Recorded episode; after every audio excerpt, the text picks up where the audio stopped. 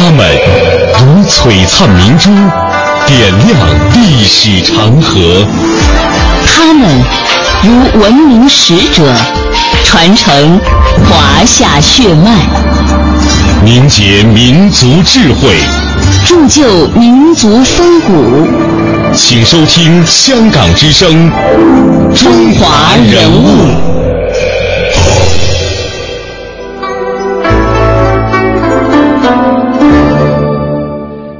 中华人物，启迪智慧人生。大家好，我是郑博。大家好，我是文艳。也欢迎各位锁定收听中央人民广播电台香港之声数码广播三十二台的《中华人物》。今天我们要为大家介绍的这位中国体育代表人物是荣国团，他是新中国第一个世界冠军。尽管如今的中国在奥运会上斩获的金牌足以让我们每个人欢欣鼓舞，但是行路不忘开山人。新中国成立之初，体坛前辈们筚路蓝缕的开拓状壮举，始终是新中国体育的长河之源，永远让中国人引以为傲。这其中就包括了荣国团。在他的身上，如果用著名乒乓球运动员庄则栋的总结，有两个关键词，那就是锐识敏悟、奇变不穷。所以我给荣国团给他的这个这个起的呢，就叫。锐识敏悟，奇变不穷。他一年不行了，他马上回来当教练，使教一年的女队，啪又上拿冠军。他总是不断的发挥着他的智慧，发挥着他的力量。庄则栋对于荣国团的这番评价，应该说是非常高的评价了。当然，这其中却也恰当的说明了荣国团的本人的特征。那今天接下来的时间，我们就来解释一下荣国团为什么能够当得起这样的评价。人物穿越时空，人生启迪智慧，人文润泽心灵，人性彰显力量。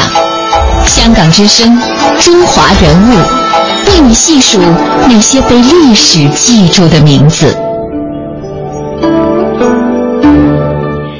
九五六年九月七日晚上，北京体育馆里灯火明灯灯光明亮，六千多个位子座无虚席。当时的国务院副总理邓小平、贺龙都端坐主席台，观看着港澳联队和中国乒乓球队之间的一个比赛。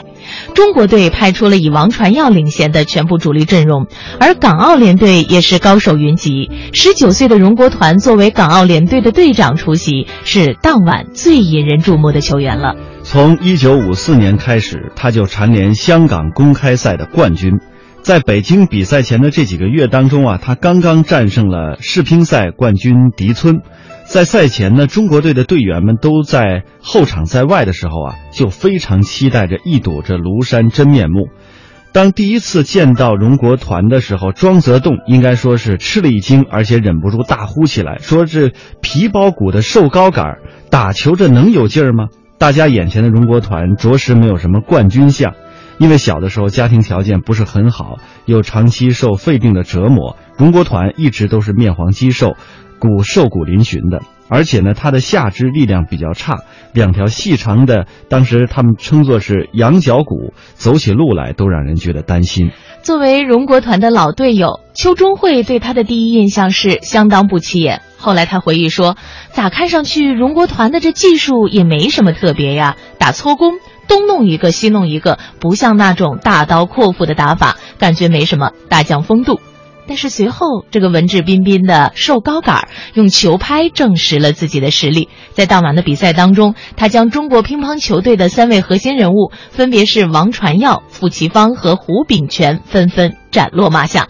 观众报以了雷鸣般的掌声，看得旁边的中国队队员也不禁非常的惊讶。果然不简单呐！其实啊，这次比赛不只是一次简单的友谊赛，荣国团的心中其实另有深意。因为生在香港的荣国团早已经厌倦了当时香港体育圈的这种黑暗的情况，在香港乒总会的压迫之下，荣国团当时正处于不得不离开的境地，而又报国无门这样的窘境当中，生性耿直的荣国团与香港乒总会的矛盾由来已久。那么，一九五四年的初春。香港一年一度的乒乓球当时呃一场比赛开战了。那么十七岁的荣国团代表年轻的公民队参赛，赛前他就被乒总会邀请到了一个茶楼去谈话，要他什么呢？打假球，打假球就可以促成南华队蝉联冠军，并且告诉他可以给他一笔钱作为补偿。荣国团当即拒绝了。那么在随后的比赛当中，荣国团夺取了男单、男双、男团三块金牌，他在香港声名鹊起，同时他也成了拼总会嫉妒的对象，用尽一切手段就是为了排挤他。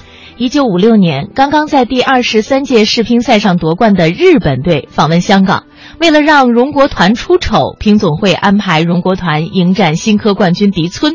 孰料荣国团摸清了迪村的套路，以二比零大胜迪村。这个消息震动了全香港，也传遍了全中国。一九五六年亚洲乒乓球锦标赛，乒总会在荣国团的名字上做了手脚，使他失去参赛的机会。这也更加坚定了荣国团离开香港的决心。一九五六年底，荣国团向广东省体委递交了一封申请书，请求报效祖国。他回国效力的消息不胫而走，传遍了湘江。在街坊特地啊为他摆设了几十桌的酒席，就是为了他践行。那么，在一九五七年十一月一号，荣国团背着简单的行装，迈步走过深圳罗湖桥，回到了祖国的怀抱。从回国的第一天起，荣国团就享受到了前所未有的这种特殊照顾。他当时每月的工资是八十六块五，这在运动员当中应该说是罕见的。那么几乎呢，每天给他炖一只鸡来补身体。呃，国家体委特意为荣国团制定了这样详细的计划。这是荣国团的妻子黄秀珍的一段回忆。那么没用多长的时间，他的体质就有所增强，呃，显得也壮实了一些，也潇洒了一些。而他的技术呢，进步更快。因为他的抽、杀、削、吊、拉、搓、推、挡是样样精通，当然他也被誉之为是八臂哪吒，他的水平达到了运动生涯的顶峰。一年之后，在中国乒协确定的多特蒙德世乒赛十一人的参赛名单当中，荣国团的名字赫然在目，但是谁也没有想到，最后拿冠军的会是他。世乒赛受到了当时党和国家领导人的格外关注，周恩来、贺龙几乎每天都要亲自过问比赛的情况。巨大的压力之下，荣国团从容地杀进了男单决赛。决赛的对手是匈牙利的老将西多。中国人从来没有离冠军梦这么近过。在赛前，荣国团喊出了那句“人生能有几回搏”这样著名的口号。当然，这也是一场注定要被载入史册的比赛。他是一个注定要成为英雄的人。那么接下来，就让我们跟随乒乓球世界冠军，呃，邱中慧的回忆，来回到那场比赛当中。这里，大家看到的是争夺世界男子单打冠军的实况。我国选手荣国团遇到了身经百战、经验丰富的匈牙利老将西多。尽管外国报纸都把荣国团描述为多特蒙德的一匹黑马，但他们还是把决赛的胜算压到了曾九次获得世界冠军的匈牙利选手西多身上。此前，荣国团的名字在国际乒坛无人知晓，在许多人看来，他仅仅是一个偶尔战胜过世界冠军的业余选手，甚至还有人取笑过他的身材。他就是很很弱，很瘦。所以他打比赛，他基本上不是不得已，他不穿短裤，他的腿小鸡腿儿，所以呢，他就老喜欢打穿个长裤。这就是荣国团的队友邱中慧。一九五九年，由他和荣国团等五名中国选手组成的中国乒乓球队，出征多特蒙德的世界杯。然而，让人意想不到的是。就是这位看起来并不起眼的荣国团，在中国队几乎全军覆没的时候，一连斩下六员大将，进入了最后的决赛。自己也没敢想，大家也没敢想。指标接着保证说都是力拼团体，啊，这个团体不是没拿到吗？他都掉泪了，团体没有拿到。后来我记得他上场以后就坐在那儿，很严肃。我说怎么样？他们说此时不搏，更待何时？他这个冒出这个，我说对，拼了。第二局开始，西多完全无法适应这位中国人自创的打法和多变的球路。这西多不是胖吗？八十多公斤，那么大，又高又大，是吧？站在那两边打，他两边很扇，很很好。但你把他前后一调动，左右一调动，他大胖子那就不行了。最后一球，双方打了十二回合，终于，荣国团战胜了九届冠军西多，中国第一个世界冠军诞生了。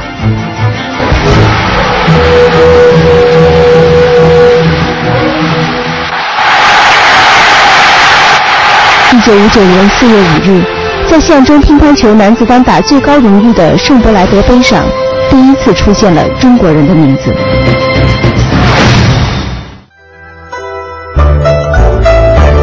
听起来还依然觉得会激动万分。后来呢，前国家乒乓球队的队员，呃，也是曾经的世界冠军庄则栋回忆起来，让他印象最为深刻的就是荣国团的自信。整个中国乒乓球队啊，在五十年代，整个一个五十年代，基本还在黑暗中进行着远征。黑暗那时候就是既战胜不了欧洲，也战胜不了日本队，就趋于世界第三的位置。自从荣国团回来以后，他就说。他说：“我一年以后拿中国冠军，我三年以后拿世界冠军。”当时我跟李荣俩人啊，在听他五八年讲话，这小子能吹牛。你想看，我跟李荣当时我们这些人从来没说我们要拿世界冠军，连想都不敢想，甭说拿了。可是荣国团在当年就拿中国冠军，第二年就拿世界冠军。拿世界冠军以后，我跟李荣说：“哎呦，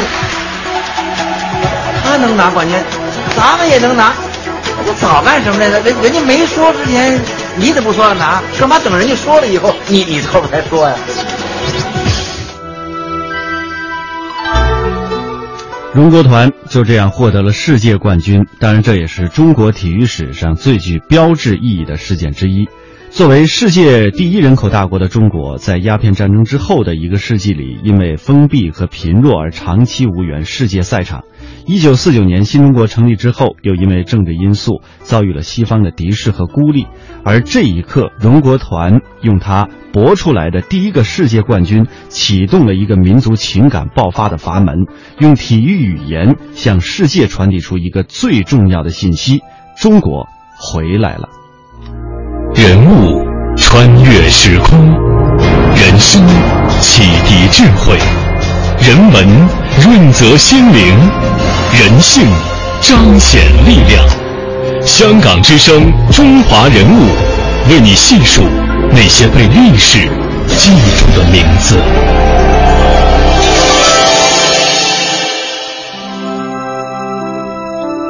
荣国团是广东省中山县南屏乡，也就是今天的珠海市南屏镇人，出生于香港的工人世家。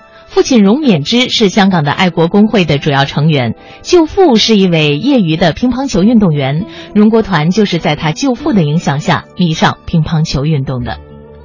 一九四一年，香港沦陷，荣家举家回到了老家南平，并且入读那里的真贤学校。那天，长得眉清目秀、身材瘦小的一个小男孩，跟着一位大人从外面回到乡里。小男孩穿着皮鞋，显得很精神。后来，这位小男孩就进入了真贤学校读书。放了放学了，他就经常在门前玩耍。那时的荣国团啊，确实有别于乡村其他的孩子，因为他从不和别人争执，更不和别人打架，凡事他都能让着别人。这位长得清瘦的男孩，当时并不叫荣国团，而当时他叫荣国权。呃，刚巧呢，他就读的真贤学校的校长也叫荣国权，这样叫起来呢，就有点呃，这个不分长幼了。那么，同一学校任教的荣父认为犯了忌讳，于是呢，就把小国权就改为了国团。嗯，一九四五年八月，抗战胜利，荣勉之回香港当海员，荣国团也于一九四八年二月转入香港慈幼学校读书，但是荣国团只读了七年书就辍学了。十五岁那年，到香港东区一家渔行当童工，他年幼力单，每天起早摸黑，在一片污泥腥臭当中捡鱼运虾。由于父亲是香港工人进步组织工联会属下的海员工会会员，他便经常跟随父亲到工联会俱乐部的康乐馆去，跟海员叔叔们打乒乓球，球艺飞快提高。一九五七年的二月，香港举行全港乒乓球锦标赛，荣国团代表工联会参加了这次比赛，并与伙伴们一起一举夺得了男子团体和单打、双打三项冠军，从此名声大振。当他回到了内地的时候，夺得了世界冠军之后，就受到了前所未有的追捧，他成了年轻人的精神偶像。各种的信件像雪片一样的飘向乒乓球队，大多数是决心学习他的拼搏精神，取得更大的成功。当然，也有许多的女青年求爱信。为此啊，乒乓球队特地设立了看信班子。他的夫人黄秀珍这样回忆说：“上街的时候，经常会被人围堵，非要让他讲话、签个名什么的。于是呢，这一夜之间，荣国团就被整个国家捧上了浪尖上。”说起荣国团在当时的影响力，他的老队员们都众口一词，说绝不亚于现在的刘翔和姚明。但是为人低调、性格内向的荣国团，面对这样的追捧，显得呀有些手足无措了。嗯，是他的队友邱中慧说，看到当时的荣国团呀，真的觉得做冠军也不容易，因为外出的时候呢，这个墨镜、口罩和低眼帽啊，都是必备的装备。这个世界冠军不仅改变了荣国团的命运，也由此改变了乒乓球项目在中国体育体系当中的地位。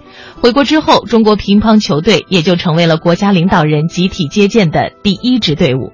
荣国团夺冠的第二天，国际乒联就决定将下一届世乒赛的举办地放在中国，这是新中国第一次承办国际性赛事。为了备战正值困难时期的中国，投巨资兴建了工人体育场，从全国各地调集一百零八人，展开了为期一年的大集训。一九六一年四月，当时在北京举行的第二十六届世界乒乓球锦标赛男子团体决赛上，中国队在三比四不利的情况之下。荣国团当时淌下了眼泪，女队员呃邱中慧见了他就问说，他回答说啊已经负了两局，随即呢就激动的说人生难得几回搏，此时不搏更待何时？他这种振奋的精神，然后呢又重新上阵，愈挫愈勇，这种凶猛雄狮之称，当时的日本队员呢叫星野，是以五比三战胜日本队而首次问鼎这个斯维斯林杯。接下来，我们也跟随这乒乓球名将徐寅生的回忆来回忆当时的这场比赛。中国团发球抢攻再得两分，现在是二十比十七。但是星野顽强反攻，连续猛扣命中，扭转危局。他以二十二比二十得胜。他曾经讲过嘛。人生能有几回搏嘛？我现在是到搏的时候。他正是用这种思想，在上一届一个人单枪匹马获得了男子单打冠军，就用他的自己的座右铭啊来鼓励自己嘛。在观众的屏息期待中，中国队最终赢得了这次团体赛决赛的胜利。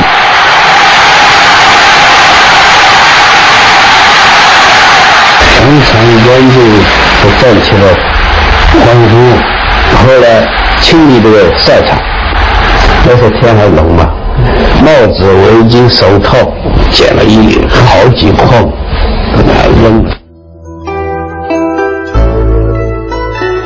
荣国团的一生只有匆匆三十一个春秋，实在短暂。但是作为中国乒乓球以及中国体育史上第一个世界冠军，他的名字永垂史册。而他那句“人生能有几回搏，此事不搏更待何时”的名言，更是须臾不曾消逝。半个多世纪以来，这句铿锵的豪言始终在激励着一代又一代的运动员为国争光。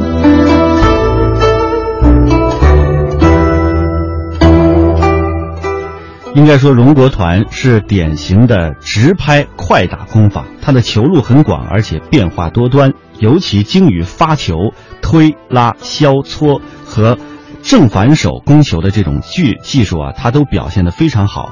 应该说，较好的继承和发展了中国传统的左推右攻的打法，并且创造了发转与不转球，而且呢搓转与不转球的新技术。在比赛当中，他运用了战术灵活多变，独具特色。中国乒乓球。呃，近台快攻的技术风格，就是在总结了他的技术经验之后，由原来的快准狠发展成了快准、狠和变。是的，在今天我们节目一开头的时候，听到了乒坛名将庄则栋对于荣国团的评价：一是聪明，二是能够适时调整。一九六四年，国家体委任命荣国团执教中国女子乒乓球队，他又把自己所有的心血放在了培养女队的工作上。那时，日本女队已经连续八年稳坐世乒赛冠军的宝座。荣国团来到女队后，就为他们立下了奋斗目标，那就是夺取世界冠军。荣国团自己的学历不高，但是他很好学，一本书、一杯茶，常常能够陪伴他度过一整个假日。他也将每本看过的书都做了详细的笔记，甚至在向队员们讲述战略和战术的时候，也会用上《孙子兵法》当中的谋略。那么接下来呢，我们也来一起了解一下荣国团对于女队的培养。此时，孙维英、邱风惠等老将都已退役，把翻身仗的重任落在了一批年轻的女队员身上。周恩来请来日本著名的女排教练大松博文为中国女排做指导，女子乒乓球队也从大松博文的魔鬼训练法中找到灵感。我们的教练也采取了这样的办法，就用一筐一筐球放在桌上，这个我。两个很大的角度，前后左右的跑，那简直比那个冲刺啊还要冲刺，像冲刺一百米一样，不停的来回走，哎呀，累的上气不接下气，简直都要哭出来了。除了球技上的高强度训练，荣国团还教会队员们要用脑子打球。觉得他来了以后，他的要求一个很根本的变化，要求我一个。系统的战术上的考虑要多一点，就把自己的技术啊配成配套成一套一套的战术。他要我多想一点战术怎么运用。这张照片拍摄于一九六五年二月，这时荣国团刚刚受命担任中国女队教练。两个月以后，满朝气的中国乒乓球女队踏上了出征第二十八届世界乒乓球锦标赛的路程。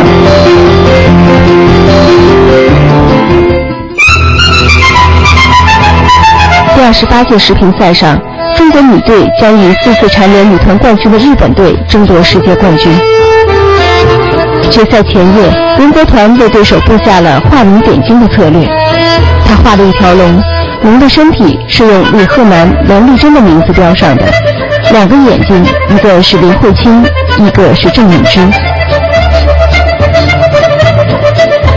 在世界比赛的时候呢，前面出场的全部都是，因为前面比赛都是对欧洲，然后都是梁丽珍、李鹤南上场，全部把他们也是三比零把他们赢了。到了决赛那一场对日本了，我一跟郑敏之上场，日本队。一下傻了，哎，怎么其他外国队看了这个名单也傻了？哎，怎么这两个不是不出名的？因为那时候我们都是不出名的选手嘛。关键时刻，郑敏之狠出一板命中，中国女队以三比零战胜了连续八年保持世界冠军称号的日本女队。外面很轰动了，打完了以后，哇，就说中国出奇兵出奇制胜了。世界各大媒体纷纷报道，中国的乒乓球运动员是冠军之上的冠军。第二十八届世乒赛，中国队捧回了五座金光灿灿的。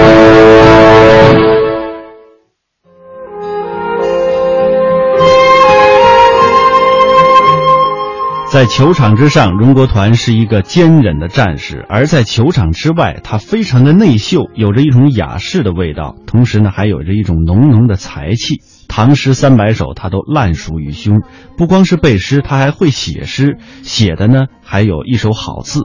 如果他手里没有握着乒乓球拍的时候，你根本不会把他和运动员联系在一起，反而你会觉得他就是一个浪漫的诗人。荣国团喜欢音乐，尤其是世界名曲，常常陶醉其中。他会详细的讲述作品的内涵，像英雄的激愤、命运的壮丽、田园的辽阔。他还爱踢足球、游泳、跳舞，喜欢写书法，呃，喜欢做简报，尤其喜欢看电影。他喜欢由世界名著改编的电影。同时呢，他还常和朋友谈诗歌、音乐和球技。但是很少谈吃喝。他不会迎合自己不喜欢的话题，是一个不虚伪而又正直的人。不高兴就会直接表现出来。他把个人的名利声望看得很轻，他鄙视恃才傲物，从不以名流自居，也不爱挤到名流圈子里以示高雅。他喜欢结交普通人，在队里与一些名气不大的队员也有着非常良好的关系。溯华夏五千年，英才辈出；激扬文字，书写风流；跌宕声韵。记录千秋，征战沙场，气吞山河。这里是香港之声，中华人物。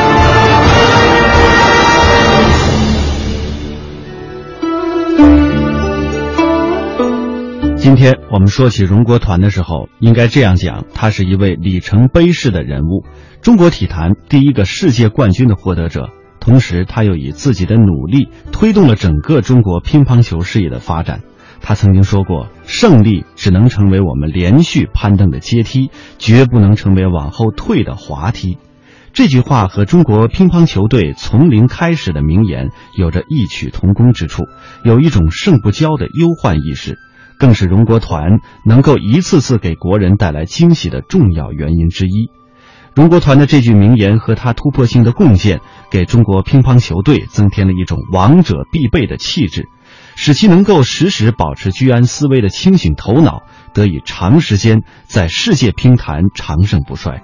他在那个年代给予我们的不仅是世界冠军的荣耀，更是身为中国人的信心。中华人物被历史记住的名字，今天我们和您一起走进了新中国第一个世界冠军荣国团，也欢迎您在每天晚上七点三十分收听中华人物的重播。我们的首播和直播时间是每天上午的九点三十分。明天再见。